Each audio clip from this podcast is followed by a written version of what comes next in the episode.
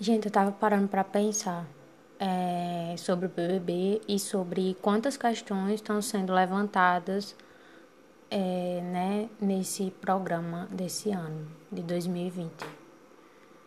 É, a questão do machismo, do racismo, feminismo e tudo no ismo.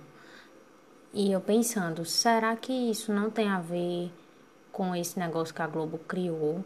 De todo de você poder pagar para ver 24 horas, né? E com isso as pessoas veem com mais detalhes e mais que isso, as pessoas que conseguiram ver, elas são de uma classe social que tiveram mais acesso à educação e por isso elas são um pouco mais conscientizadas, porque elas tiveram mais privilégios.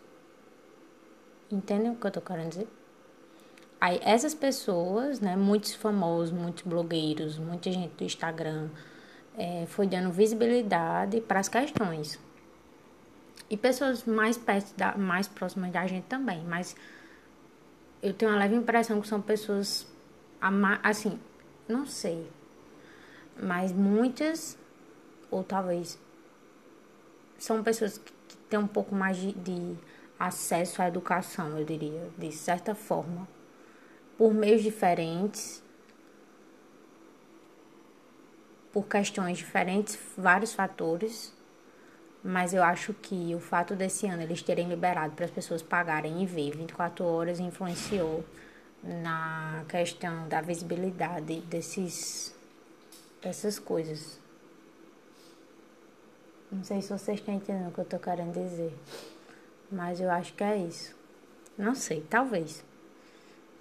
E aí essas pessoas foram um pouco, essas pessoas que estavam vendo sempre foram portadoras, porta-voz, quer dizer, portadoras não, porta-voz de mais detalhes do que estava acontecendo.